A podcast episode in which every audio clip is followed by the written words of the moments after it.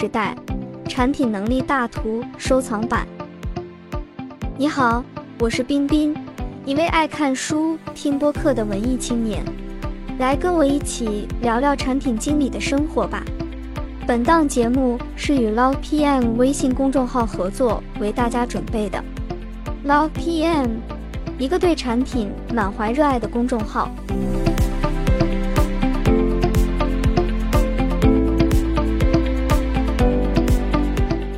随着 OpenAI 时代的到来，产品经理行业也将面临着一系列的挑战和机遇。在本文中，我们将从整个产品经理全局的框架能力出发，分析 OpenAI 对产品经理行业不同分支的助力程度。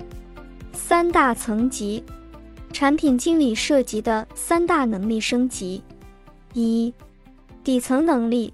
底层里面指的是基础能力，即把一个小功能落地的能力。这里涉及比较基础的产品需求撰写。系统化思考，还有一些软技能，如沟通能力、冲突处理能力等。过程管理是指在需求沟通和研发落地之间，产品经理是否能把控住整体过程的时间、范围、质量。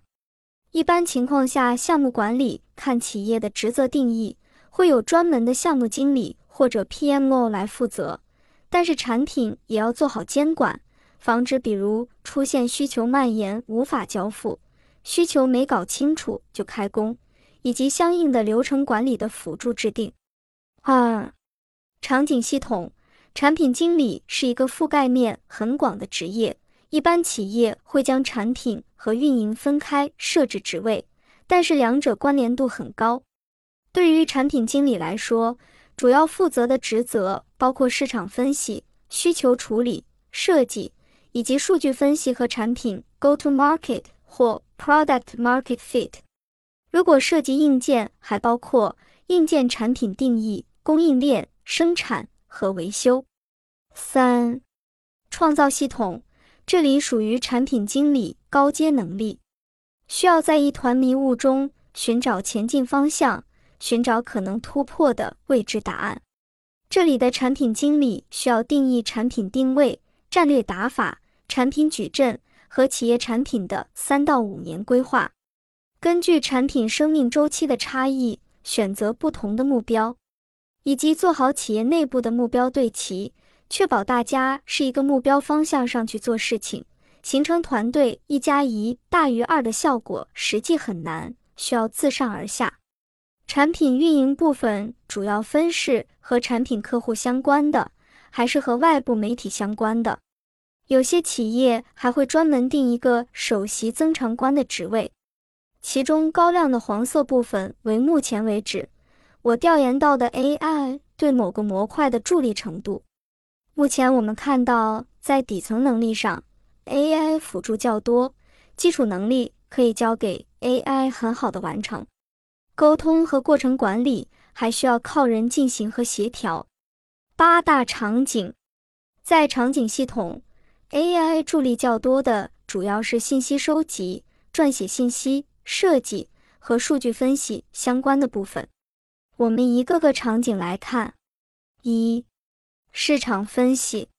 市场分析与竞争分析，现在使用 ChatGPT，结合一些调研方法论，可以快速的帮你了解一个行业和一个细分场景。你可以直接和 ChatGPT 对话。了解某个行业。此外，你还可以结合麦肯锡行业分析方法、Google 一些行业报告来做调研。这里可以使用 AI 的信息收集能力、归纳总结能力，如 Merlin 能够对视频进行总结归纳，让你轻松处理长达一 H 的视频内容。Notion 也可以对文章内容进行总结。用户调研部分。用户调研分为线上调研和线下调研，你也可以让 ChatGPT 帮你列出用户调研框架。用户调研部分一般由产品经理或设计师或市场部主导，也有一些企业会外包给三方公司来做。市场调研属于非常重要的基本功，很多企业不在乎市场调研部分，喜欢闭门造车，活在自己很强的假象中。产品经理一定要关注市场动向和竞争动态。就像杰克韦尔奇说的：“我最好能知道竞争对手吃早饭的时候他们在讨论什么。”市场分析很重要的另外一个因素，它是战略定位和产品定位的关键信息源。通过对市场和用户的了解和对自己的了解，你才能知道自己擅长什么，不擅长什么，才知道自己服务的边界在哪里，哪些能做，哪些不能做。二、需求分析、需求梳理与优先级定义。产品经理需要建立好企业收发需求的流程。你的需求从哪里来，沉淀到哪里，如何管理、分类、同步？这一步处理不好，很容易陷入在每天为信息收集而奔波的路途中，迷失在信息里。这里可以使用各种项目管理软件进行收集。或者有协同能力的文档画布，如 Notion、飞书等进行同步和管理。但目前 AI 自动化分类的还没有看到。需求撰写，现在的 ChatGPT 已经能帮大家写需求了，它可以给你写出市场上普世的需求定义。但是你还要结合自身企业内部系统的差异、优先级的差异来做细化和取舍。如 PM AI 这个工具，需求落地，此处指研发部分和上线前的验收测试。目前很多软件可以辅助开发，但是能够帮助产品验收的还没有看到。三、设计，设计部分目前是和 AI 结合最多的场景之一了。AI 其实非常擅长做创意。但前提是它需要有一个定义明确的目标函数。设计类的 AI 工具有大家熟悉的 Midjourney、Stable Diffusion、微软 Designer、Adobe Firefly 等。设计的用户调研部分和市场中的用户调研有部分重合。用户体验地图是根据用户在整个产品体验链路终端到端的整体体验绘制而成的。会影响用户购买的转化率和留存，这一部分目前没有看到有 AI 产品做到，也较难。它需要理解你产品的用户使用路径，俗称 Customer Journey，然后记录数据和转化，不是很好做的一个场景。四、生产。若你的产品涉及硬件生产环节，企业主要需求寻找自己的供应商。确定合作形式是 OEM 还是 ODM，确定好代工协议，这部分也可以让 ChatGPT 帮你生成好。你也可以通过 ChatGPT 帮你寻找供应链，但是供应链一般也是企业核心护城河，你从第一天开始就需要了解供应链体系如何做大做强。五、数据分析。通过数据来看企业的目标，阶段性的目标往往和产品生命周期有关。比如你的产品还处于创新阶段，那么你需要研究如何跨越鸿沟，实现规模化。那么你的北极星指标可能是活跃用户数据和营收平衡等。市面上已经有很多产品在做数据分析的工作，其原理是将人类的白话。转化为 SQL 语言进行数据检索和处理，工具如库表 Chat Excel、Probe AI、Ali AI 等。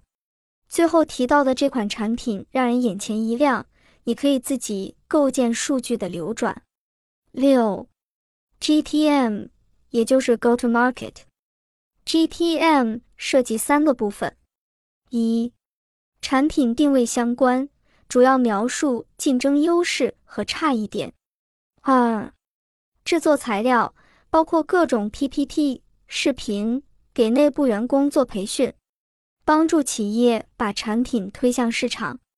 三、定价内容制作部分已经被 ChatGPT 淹没了，视频制作可以参考，如 Runway、HeyGen、DID 这些产品。都是很不错的 AI 视频工具。如果你做海外市场，这里还涉及多语言的问题。你可以花钱使用 Rask AI 一键翻译成多国语言。如果不想花钱，也可以使用 ChatGPT 进行多语言翻译，然后将音频放到视频编辑器里面去做。音频 AI 软件有 Voice AI、Podcast AI、PlayHT 等，但是 Rest AI 的效率是非常高的。定价部分，目前 ChatGPT 还无法搜索产品报价相关信息，需要手动查询。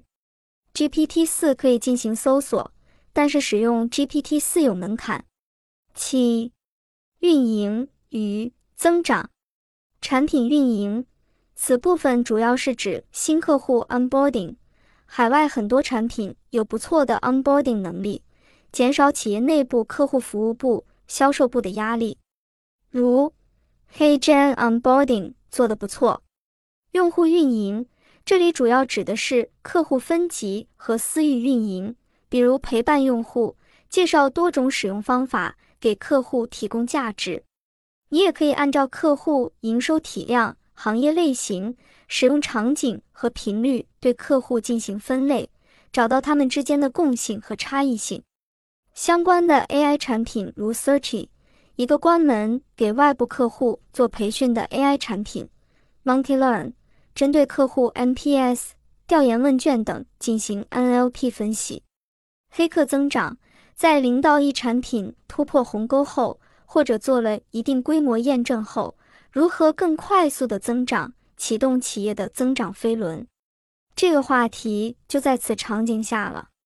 市面上有很多黑客增长的案例和解决方案，如字节提供的火山引擎，可以帮助企业做 A/B testing，找到 aha moment 和增长点。后台管理主要是指。客户开账户、续约、定期做一些 pitch 客户的操作，有此能力的 AI 产品如 ChartMogo、Pod Workspace AI 等，后者是必须要链接 Salesforce 账户使用。八、新媒体运营与 PR、内容制作、视频制作和内容管理，在 GTM 部分已经讲过，就不重复了。渠道投放。目前市场上看下来的，可以帮助企业连接不同线上渠道的账户，仍然需要人工点击分发。如特赞、品牌周边有设计工具可以做整套品牌设计，如 Loka 点 com 等。线下客户大会主要涉及组织邀请客户，这个 AI 目前难替代人来组织，但是可以辅助写材料，如邀约函等。总结，以上列举了很多新型 AI 工具对不同产品领域的渗透和辅助能力。大家可以关注公众号 LovePM，回复 AI 获取此文档和对应产品的官网链接。若对这些产品使用有问题的朋友，可以关注公众号后点击入群，和天南海北的产品经理一起聊 AI 时代的大未来。